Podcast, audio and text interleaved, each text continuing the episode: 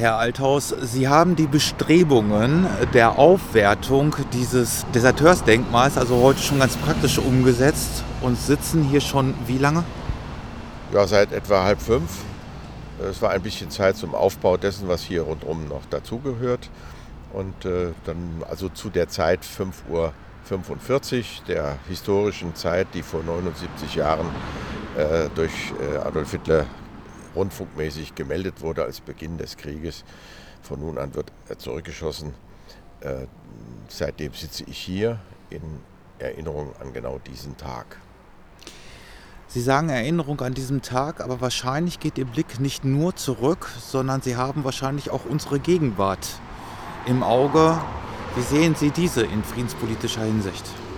Sehr gefährdet. Ich äh, muss eigentlich sehr nüchtern wahrnehmen, dass die Möglichkeiten, dass äh, mit militärischen Mitteln versucht wird, irgendwelche Dinge zu lösen, leider so sehr um sich gegriffen hat, dass das wie selbstverständlich hingenommen wird. Und genau dagegen will ich aus meiner eigenen Lebenstradition, aus den Beobachtungen, die ich äh, mein Leben lang eigentlich immer gemacht habe und auch aus den Erfahrungen meiner eigenen ersten Lebensjahre. Ich bin sechs Jahre in äh, Marburg am Adolf-Hitler-Platz 1 ansässig gewesen, habe sozusagen den Krieg als Kind erlebt, äh, mit Bomben und allem Möglichen, das äh, Kindern damals auch zugemutet worden ist.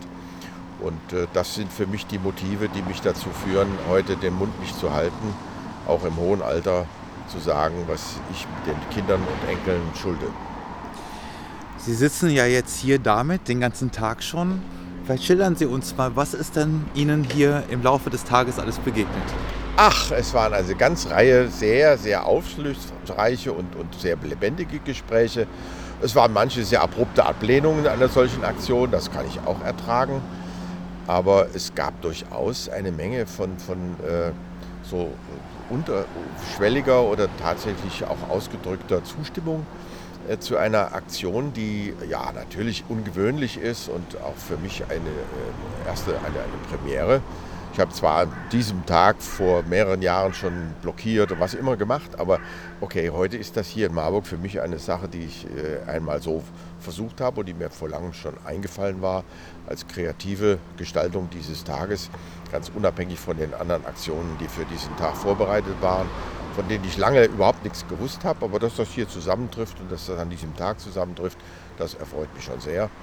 Und äh, es gab eben auch Hinweise darauf, dass eben auf Militär überhaupt nicht verzichtet werden darf und das und so weiter.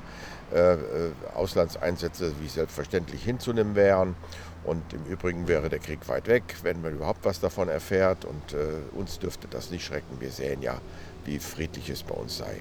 Das allerdings muss ich durchaus hinterfragen, nicht nur angesichts der äh, Dinge, die jetzt vor in der vorigen Woche in Chemnitz oder dieser Woche in Chemnitz äh, abgelaufen sind, sondern ich bin seit über 50 Jahren an sich schon der Meinung, die die Sinus-Studie auch immer wieder bewahrheitet hat. Wir haben in diesem Lande unter der wahlberechtigten Bevölkerung etwa 16 Prozent äh, von Menschen, die ein geschlossenes faschistisches Weltbild haben.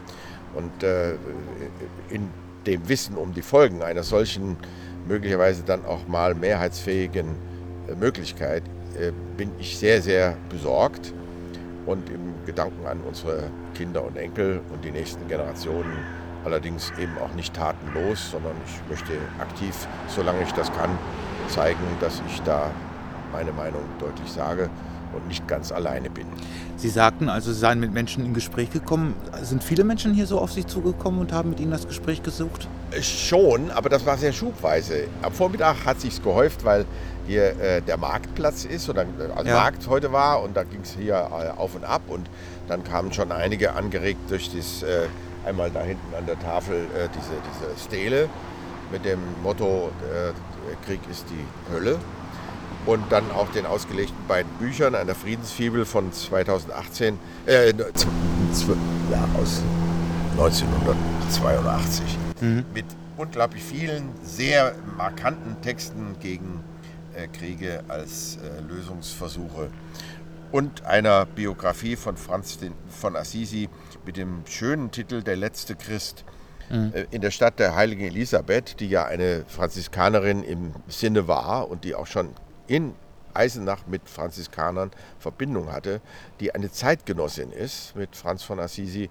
äh, denke ich, ist das eine angemessene Assoziation und äh, mit dem jetzigen Papst verbindet mich da auch sehr viel in den Gedanken dieses äh, Franz von Assisi. Und äh, ich trage auch das Kreuz des Franz von Assisi, das eine T-Form hat, in Abweichung zu dem Kreuz, das seit der römischen, äh, äh also seit der Übernahme durch Konstantin äh, Christentum zur Staatsreligion zu machen, bis heute auf Waffen prangt und durch Panzer und so weiter in der Welt herumgetragen wird. Also der Kreuzzugsgedanke ist mir abscheulich. Mhm. Mit dieser Position wähnen Sie sich da innerhalb der Kirchen heute in einer Mehrheitsmeinung, Minderheitsmeinung ausgeglichen oder wie sehen Sie die Position? Also mir geht es nicht so sehr da um irgendeine Mehrheits- oder Minderheitsmeinung.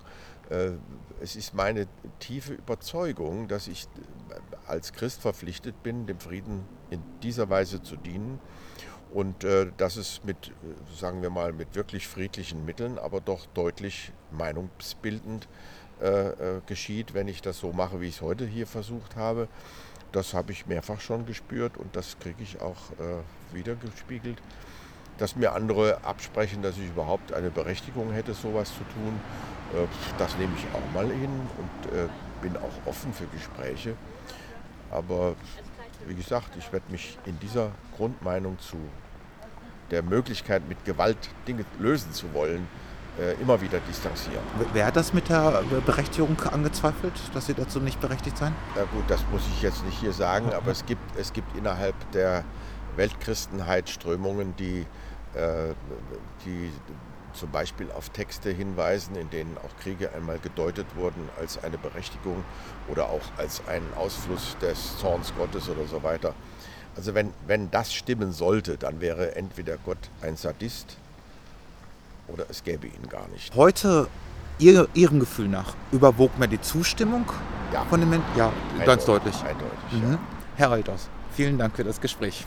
Hat mich auch gefreut, Ihnen hier zu begegnen.